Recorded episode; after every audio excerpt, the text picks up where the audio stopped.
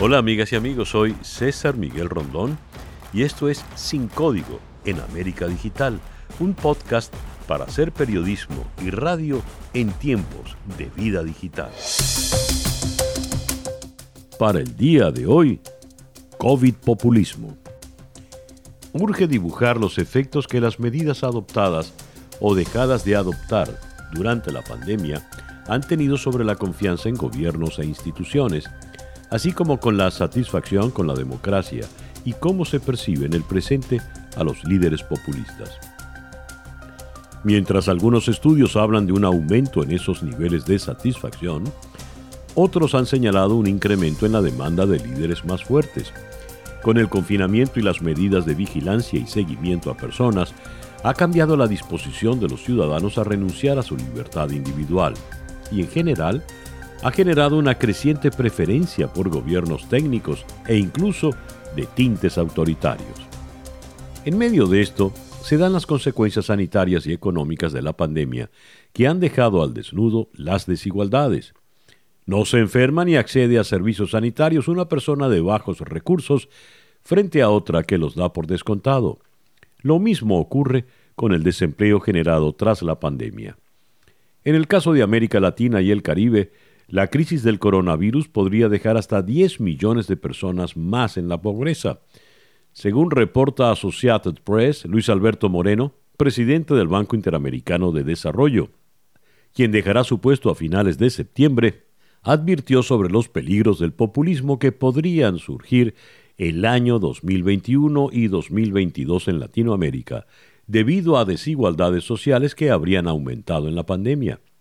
Moreno afirmó en una conferencia digital organizada por el Foro Investigativo y de Debate America Society Council of the Americas que es muy fácil volver a las antiguas costumbres. ¿Y cuáles son esas viejas costumbres? Pues que la desigualdad siempre germina en populismo. Cita textual. Y añadió Moreno que hasta que haya una vacuna contra el COVID-19 y la gente se vacune, la normalidad podría tardar en llegar al menos un año y después de eso muchas elecciones están previstas en la región. Tenemos que ver cuán eficientes son estos gastos. Hay muchos gastos que no son eficientes. Muchas veces dinero que debería ir a los más pobres no llega a los más pobres, dijo eh, Moreno León. En un foro en agosto organizado por el diario El Tiempo, Moreno León había advertido que si nos vamos por un camino que divida más y anime más las propuestas populistas, nos vamos a enterrar más. Por eso se requieren los mínimos acuerdos políticos para hacer ese conjunto de reformas que son más que necesarias para poder salir de esto. Fin de la cita. Moreno ha sostenido que saliendo de la crisis debido al alto endeudamiento y nivel de gasto, los estados serán más grandes y el cuestionamiento sobre la eficiencia de los mismos será fundamental, por lo cual se deben reinventar los gobiernos desde el punto de vista de eficiencias y lo que se puede hacer. Cito. Los que se queden en la noción de polarización política solo se van a trabajar más. Debemos converger hacia las grandes reformas que hay que hacer y que permitan reconstruir mejor. Fin de la cita. El riesgo del incremento del populismo en América Latina y el mundo está presente. No olvidemos que muchos textos y estudios han dejado en claro que los populistas tienden a ser expertos tanto en explotar como en producir crisis en su beneficio político. Como señala Cas Mute, politólogo holandés que se centra en el extremismo político y el populismo en Europa y Estados Unidos, la derecha radical populista contemporánea se ha beneficiado política y electoralmente de la explotación de las tres crisis más importantes del siglo XXI, a saber, los ataques terroristas del 11 de septiembre, la crisis financiera global de 2008 y la llamada crisis de refugiados de 2015. ¿Y cómo lo ha hecho? Cass Mute afirma, la derecha radical populista ha tratado de utilizar estas crisis para convertir en chivo expiatorio a personas racializadas, inmigrantes y minorías y para legitimar una serie de políticas nativistas y excluyentes. Fin de la cita. ¿Qué ocurrirá entonces con esta nueva crisis? ¿Quiénes aprovecharán la insatisfacción con sus gobiernos ahora más visible en cifras humanas? ¿Quiénes? Hola César, te habla Omar Zambrano, economista y profesor universitario, experto en temas de políticas públicas. Mira, yo creo que la, que la pandemia, eh, la pandemia de COVID-19, como, como bien has dicho, tiene profundísimas eh, implicaciones eh, en la forma en que, se, en que se van a estructurar nuestras sociedades en el futuro. Este, yo creo que el tema de, la profunda desigualdad y las condiciones de desigualdad que van a surgir cuando empecemos a asomar la cabeza después de, esta pandemia, este, tienen, tienen realmente implicaciones sumamente importantes e implicaciones eh, trascendentales, diría yo, para la esfera social y política de nuestros países. Es obvio que, la pandemia eh, nos agarra en, un punto donde las condiciones eh, materiales de vida de, los que tienen y los que no tienen son radicalmente distintas. Y por ende la, capacidad, digamos, de sobrevivir y de sobrellevar los efectos que tienen estas prolongadas, este, eh, digamos, eh, cuarentenas, estas prolongadas restricciones de movilidad y, cierre de trabajos, eh, son radicalmente distintas si eres pobre o si, o si no lo eres. O sea, te voy a dar un dato, aproximadamente el 30% de los hogares venezolanos en este momento no tiene ni refrigerador. Entonces, al no tener refrigerador, la capacidad de almacenamiento de alimentos es prácticamente nula en esos hogares. Entonces, ¿cómo puede un hogar que no tiene ni siquiera dónde almacenar y ni hablar que tenga dinero o no para comprar alimentos?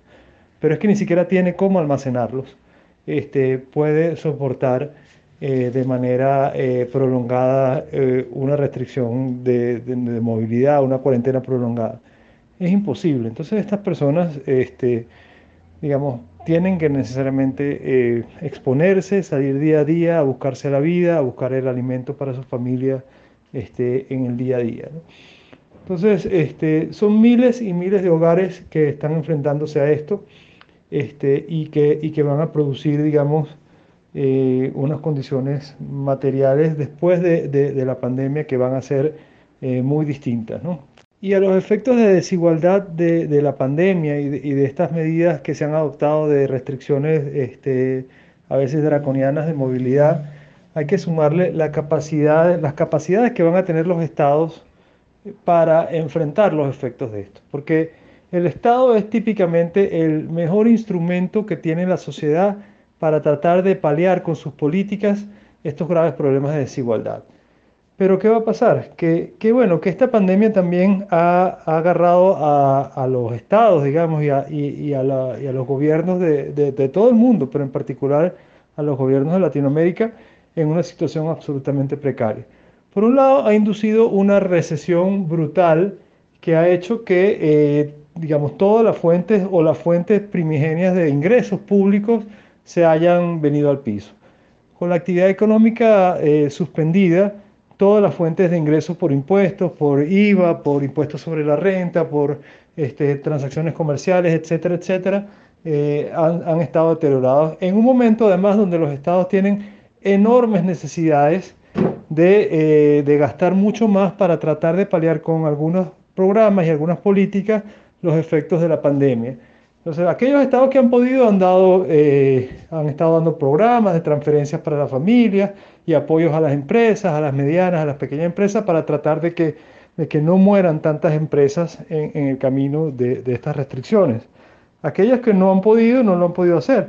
Entonces, eso, tienes un estado, este, por un lado, eh, incapaz o con fuertes presiones de, de, gasto, por un lado, y con los ingresos súper comprometidos por lo tanto, este, la tendencia va a ser que de esta vamos a salir con estados y gobiernos súper, súper endeudados y con poquísimo espacio fiscal para hacer cualquier cosa. Entonces tienes por un lado los efectos de la desigualdad profunda y por otro lado un Estado y un gobierno atado de manos sin poder, digamos, hacer demasiado porque eh, las condiciones financieras se le van a deteriorar muchísimo. Entonces, bueno, este, ese es el panorama que tenemos por delante y creo que, que eh, Latinoamérica, con muy pocas excepciones, este, está, está en estos problemas. Yo no me refiero a que hay países que van a tener mejor acceso a financiamiento internacional eh, porque, porque, bueno, tienen un historial de, de, estabilidad y de manejo macroeconómico muchísimo, muchísimo mejor que otros. Entonces, tienes por un lado manejo, países como tal vez como Chile, como Perú, Colombia, que, que van a tener una situación súper grave, igual que el resto, pero con mejor acceso a financiamiento para, para pasar el bache, digamos, ¿no? En los primeros años. En cambio, tienes otros países como, como puede ser, eh, bueno, Argentina, la propia Brasil, México, casi toda Centroamérica, este, que, que, que, tienen seguramente, van a enfrentar las mismas presiones que los otros, pero sin acceso a, fondos, ¿no? Y, y, a, y, apoyo multilateral y, y, al Fondo Monetario Internacional, etcétera, etcétera. Entonces, yo, yo, creo que esa es la diferencia entre unos y otros. Todos están igual, pero unos están un poquito menos peor, digamos. Ni hablar de Venezuela. Venezuela es un caso, por supuesto, mucho peor y mucho más grave y mucho más trágico en mucho más de un sentido también. Eh, pero, pero bueno, sí creo que, que hay una enorme preocupación eh, por el futuro de la región eh, en este sentido. Consultemos la opinión de Héctor Briceño, politólogo, profesor de la Universidad de Rostock, profesor investigador del Centro de Estudios del Desarrollo de la Universidad Central de Venezuela. La pandemia del coronavirus, que actualmente azota a la humanidad, tiene una doble y paradójica consecuencia. Por un lado, nos obliga a aislarnos, a separarnos física y socialmente unos de, de otros, por el otro, nos ha hecho sentir parte de una misma realidad, de un mismo entorno global. Hoy, más que nunca, entendemos que vivimos en un sistema global de mutua interdependencia, que no estamos solos, que no enfrentamos solos la pandemia y que tampoco podemos superarla solos. El populismo, sin embargo, se empeña en exaltar alguna, alguna, característica nacional y popular como protección ante la amenaza global en detrimento del conocimiento científico. Pero el populismo se vuelve realmente peligroso cuando su ideología se transforma en políticas públicas y en acciones de gobierno cuando, como en México, no se toman las previsiones necesarias, sino que se estimula la población a salir de casa, poniendo en, riesgo la vida de miles de personas, al crear condiciones que favorecen la rápida propagación del virus. Pero aún más peligroso es cuando los populistas, en función de la necesidad de tomar decisiones con celeridad y rapidez, desmantelan las instituciones que controlan el poder político y obligan a los gobernantes a ser transparentes y responsables ante los otros poderes públicos y especialmente ante los ciudadanos, como ha sucedido en Hungría de Víctor Orbán y en Israel de Netanyahu. Los demócratas deben siempre apelar frente a la división populista a aquellas cosas que nos unen como nación, como sociedad, como partes de un mundo globalizado. Quiero culminar esta intervención diciendo que la pandemia del coronavirus es una grave crisis de salud global, pero también representa una extraordinaria oportunidad para visualizarnos como una comunidad global capaz de actuar conjunta y coordinadamente para resolver otros problemas globales como la pobreza, el autoritarismo y el calentamiento global. Estaremos ahora frente a un nuevo tipo de populismo el COVID-populismo como consecuencia del virus.